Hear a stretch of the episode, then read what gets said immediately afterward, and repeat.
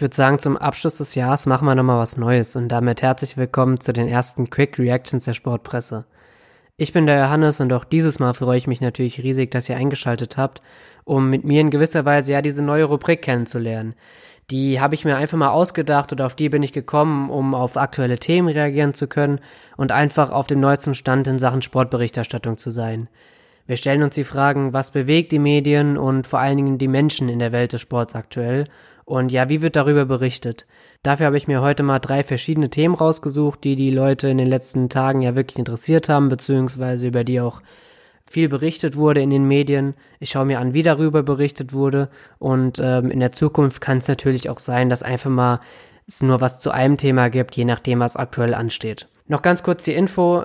Den Podcast könnt ihr auf Spotify, Apple Podcasts und www.sportpresse.net anhören. Auf letztgenannterer Internetseite gibt's auch weitere Interviews zum Durchlesen. Schaut da einfach mal rein. Es sind über die letzten Wochen wirklich sehr interessante Gesprächspartner zusammengekommen. Ja, das war das, was ich sagen musste. Ach so, ja, wäre natürlich schön, wenn ihr den Podcast in gewisser Weise noch bewerten könntet. Das hilft mir einfach ein bisschen sichtbarer zu sein. Aber ähm, darum soll es jetzt auch nicht weitergehen. Ich würde sagen, ich spiele jetzt das Intro ab und danach kommen wir auch direkt zum ersten Thema. Ich würde mich natürlich freuen, wenn ihr dran bleibt, um ja mit mir diese neue Rubrik in gewisser Weise anzugehen. Bis gleich.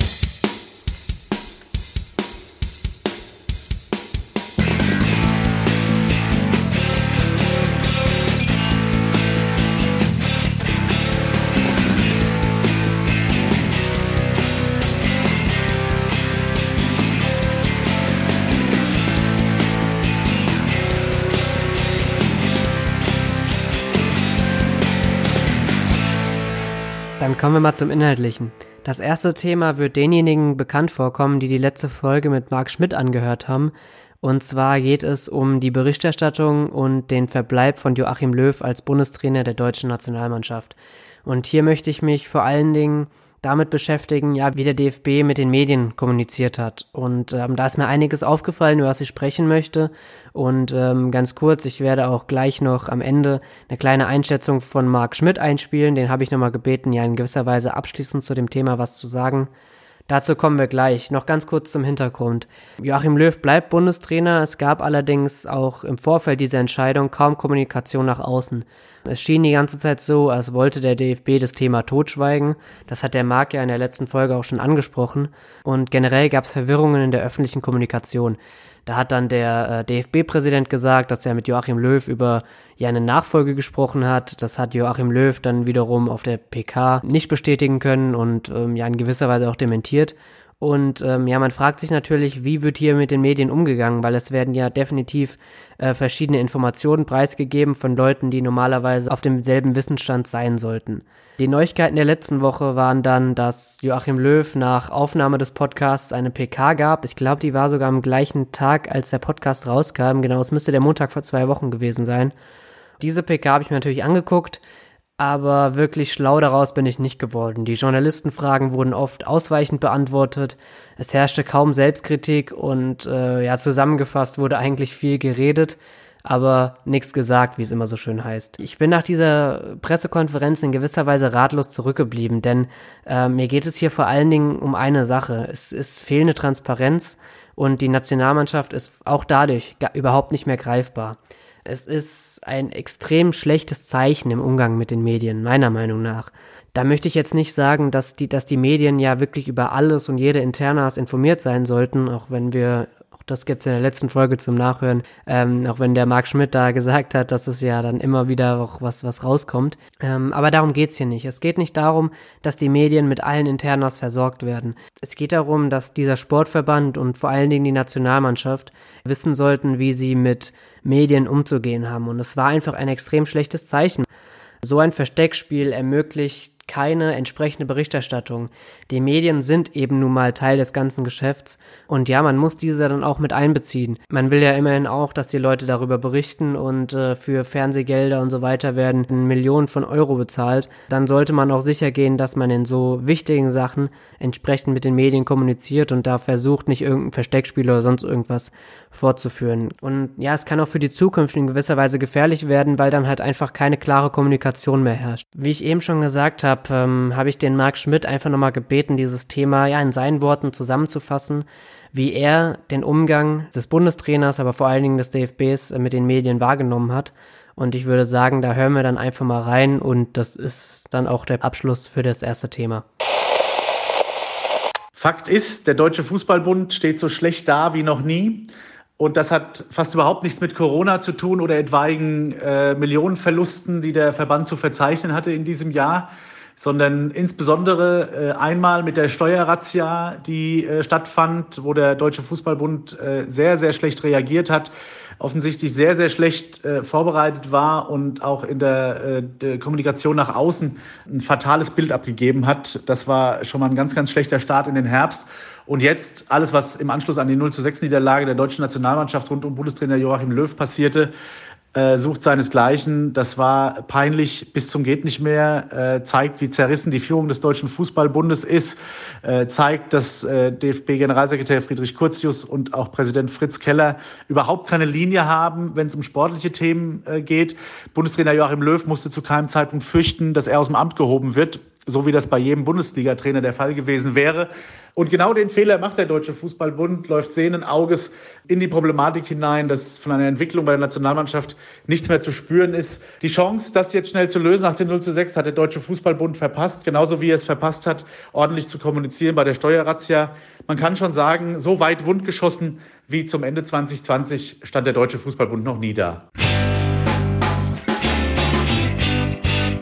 Weiter geht's mit einem sehr unschönen und vor allen Dingen ja mit einem großen Schockmoment. Denn es geht um die Verletzung von Marc Uth, Spieler von Schalke 04, während der Bundesliga-Partie Augsburg gegen Schalke. Falls ihr es nicht gesehen habt, Marc Uth ist in einem Zweikampf äh, mit einem Augsburger Verteidiger Kopf an Kopf zusammengebrallt und ist dann wirklich noch im Fallen bewusstlos geworden. Das hat man in den Fernsehaufnahmen leider relativ gut sehen können und ist dementsprechend umgebremst mit dem Kopf auf den Boden aufgeschlagen, war dann auch auf dem Platz nicht mehr ansprechbar. Ja, generell war das ja eine, eine unfassbar schwierige Situation und vor allen Dingen auch äh, für den Kommentator Jonas Friedrich eine sehr, sehr schwierige Situation.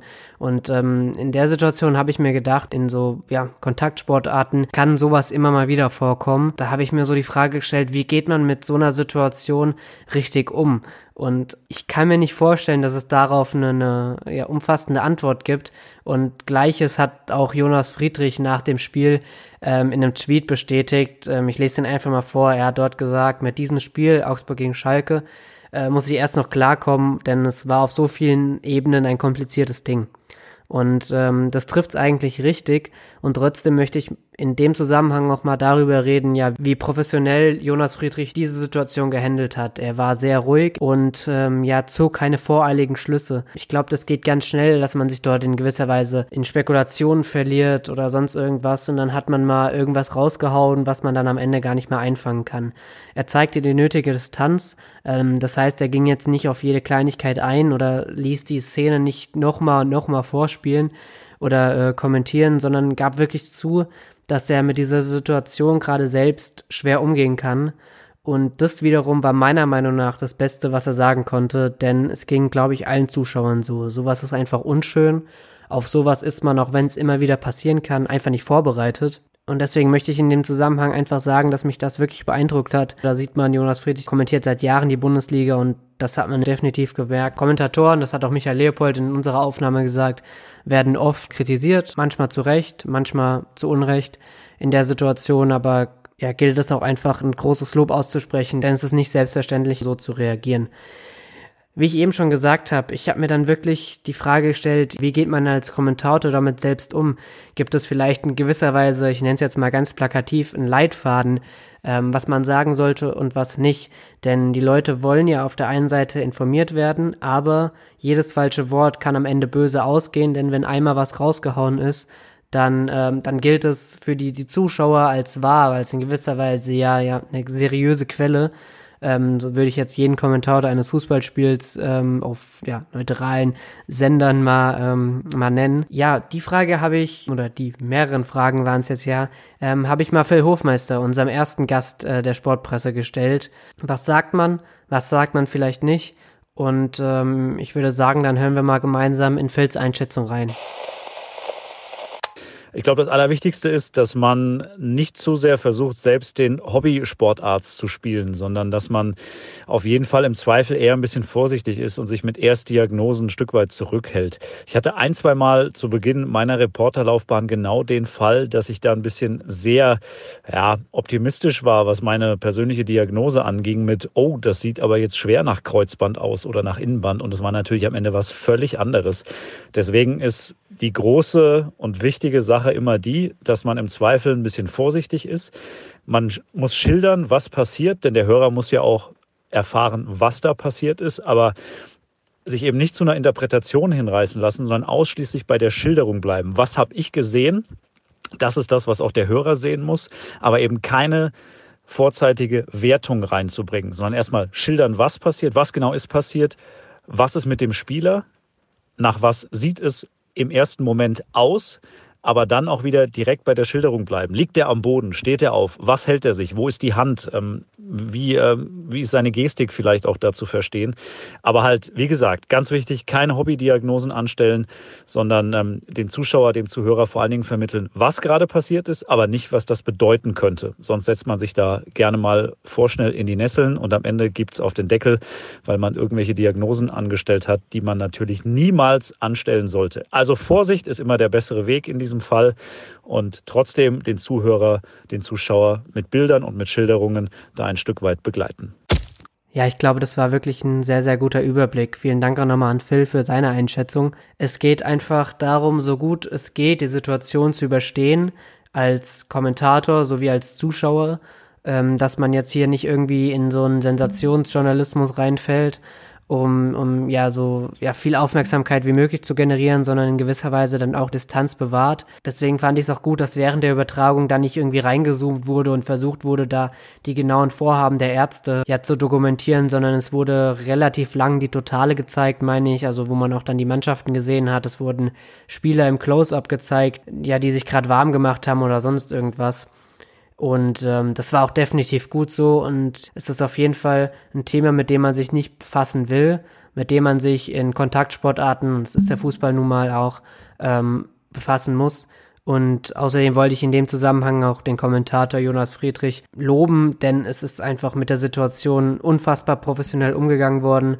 Und ähm, ich glaube, da hätte man definitiv einiges falsch machen können. Ja, man kann nur hoffen, dass wenn solche Szenen wieder vorkommen, denn das wird es in Kontaktsportarten, dass über den Gesundheitszustand eines Spielers ja in gewisser Weise Unklarheit herrscht. Da kann man wirklich nur hoffen, dass ein Kommentator so umgeht, wie Jonas Friedrich mit dieser Situation umging und das war mir einfach wichtig, in, der, in dem Zusammenhang das hervorzuheben. Phil hat es eben auch nochmal angesprochen, auf was man achten sollte.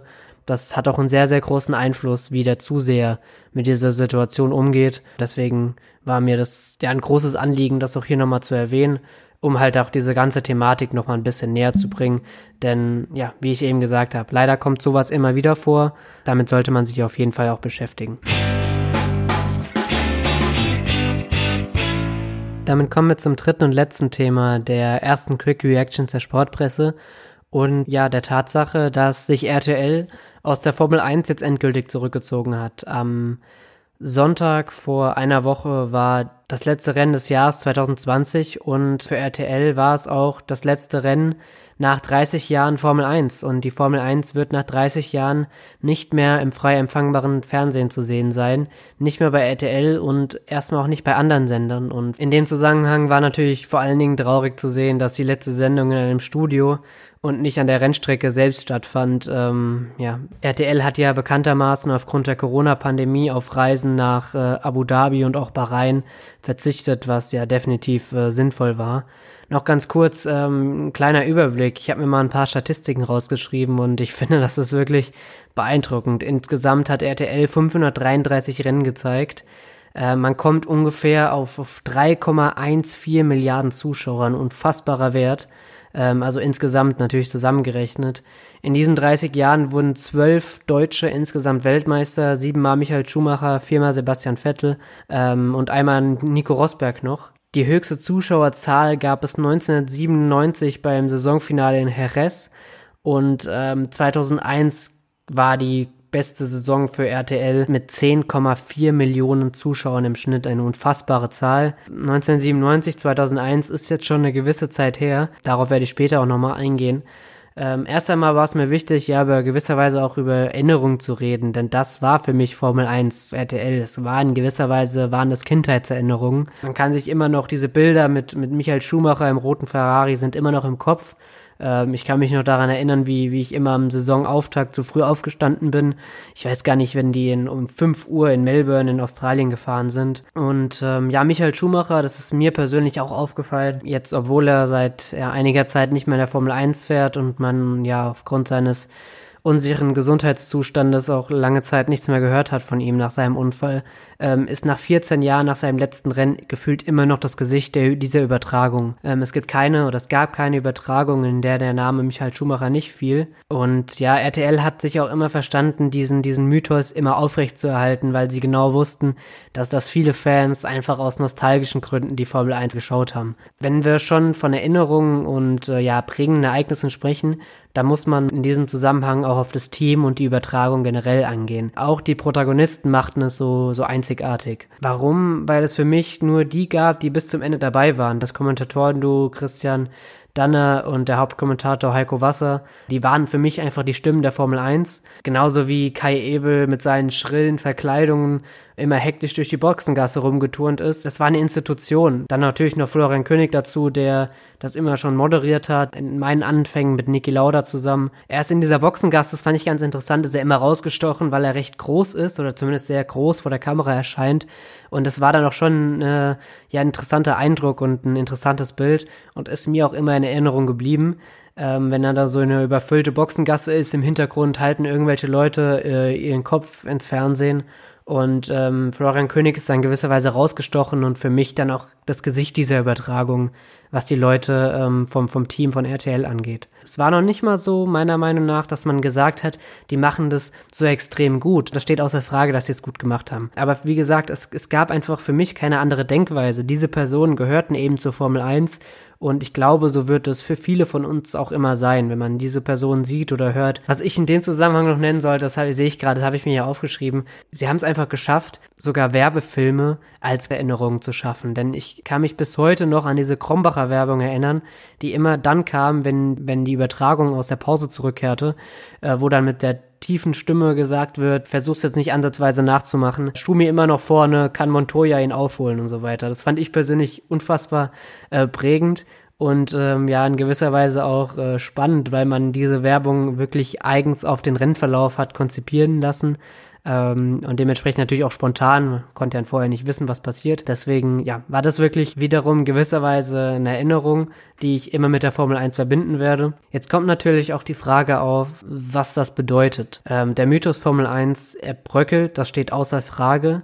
Äh, neben der sportlichen Langeweile und ja, die deutschen Fahrer, die in den letzten Jahren vergleichsweise, ich habe die große, großen Erfolgsgeschichten bereits angesprochen, ja, wirklich erfolgslos waren. Das hat auch RTL zugesetzt und das hat auch sich bei RTL bemerkbar gemacht. Die Siegerehrungen beispielsweise oder die Nachberichte wurden oft ja unterbrochen, beziehungsweise da wurden die über, würde die Übertragung dann abgebrochen, weil, weil weitere Formate im, im Sendeplan anstanden. Das war früher meines Erachtens undenkbar, denn man hat dann ähm, jegliche Sendungen verschoben oder hat sie ganz ausfallen lassen, wenn das Rennen mal äh, länger ging.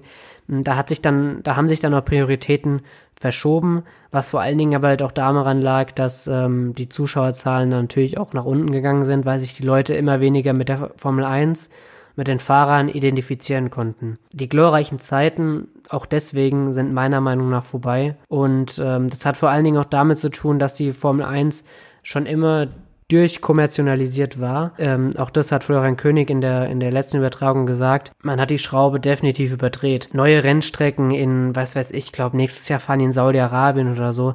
Das ist nicht mehr die Formel 1, das ist nicht mehr das, an was sich die Leute erinnern können. Das spielte bei der Formel 1 Übertragung wirklich eine sehr, sehr große Rolle. Diese, diese gemachten Erfahrungen mit besonderen Erlebnissen, die gibt's halt auf diesen neuen Strecken überhaupt nicht. Besonders bitter für RTL ist natürlich jetzt, dass ab der Saison 2021 äh, der Name Schumacher zurückkehrt. Ähm, da hat man die Enttäuschung bei den Protagonisten wirklich angesehen. Man hat wirklich das Gefühl gehabt, da wurde ihnen etwas entrissen, was sie auf jeden Fall behalten wollten. Heiko Wasser hat gesagt, auch hier habe ich mir nochmal das Zitat aufgeschrieben, äh, Mick nicht mehr kommentieren zu dürfen, tut mir unfassbar weh.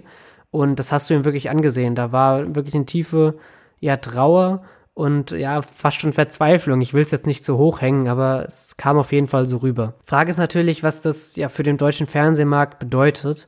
Und äh, in dem Zusammenhang habe ich mir mal das Zitat vom RTL-Geschäftsführer Jörg Graf äh, wieder rausgesucht, der als, ich weiß gar nicht, Anfang des Jahres bekannt wurde, dass sich RTL zurückzieht, hat er nämlich Folgendes gesagt, und ich lese es einfach mal vor.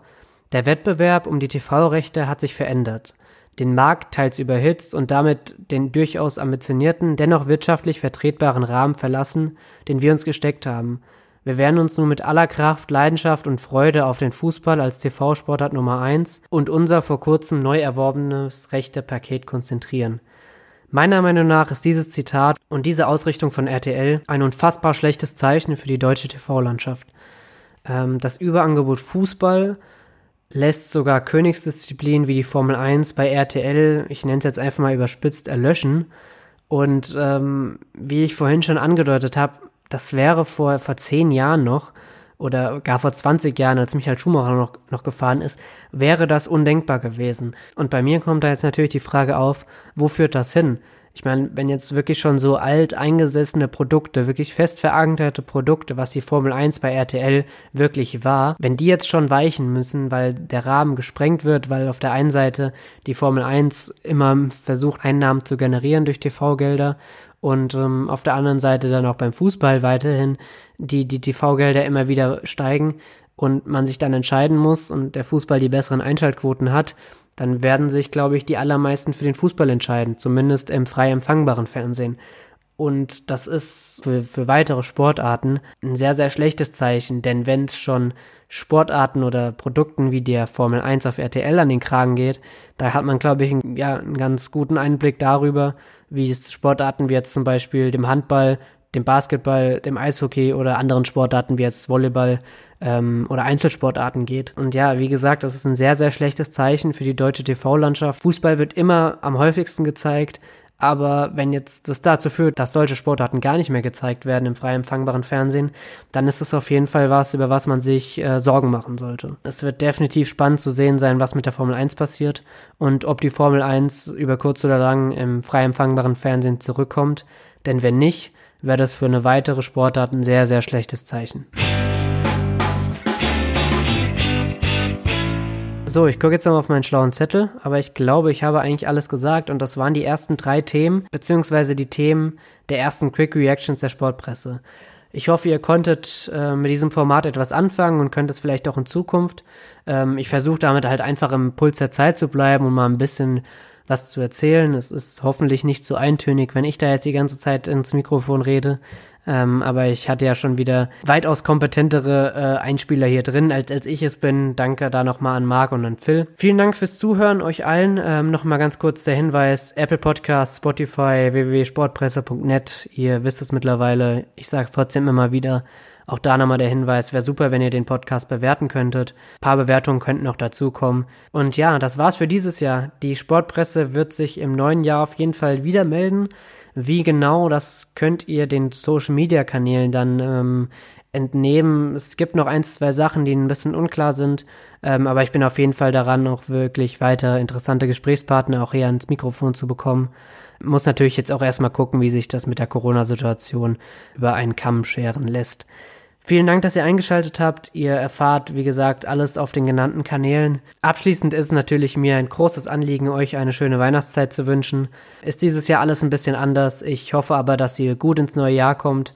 Rutscht nicht aus, bleibt vor allen Dingen gesund macht's wie ich, bleibt daheim, guckt, hört, lest Sport. Es gibt ja zum Glück einiges. Euch eine schöne Weihnachtszeit, bleibt gesund und ja, einfach danke, dass ihr die ersten Schritte der Sportpresse mitgegangen seid. Wir hören uns auf jeden Fall wieder. Macht's gut, frohe Weihnachten und einen guten Rutsch. Ciao.